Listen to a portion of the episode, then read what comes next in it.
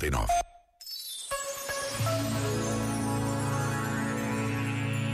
Afirmou Blaise Pascal num dos seus pensamentos. Não nos contentamos com a vida que temos em nós e no nosso próprio ser.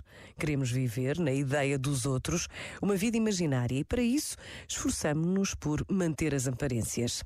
Trabalhamos incessantemente para embelezar e conservar o nosso ser imaginário e descuramos o verdadeiro.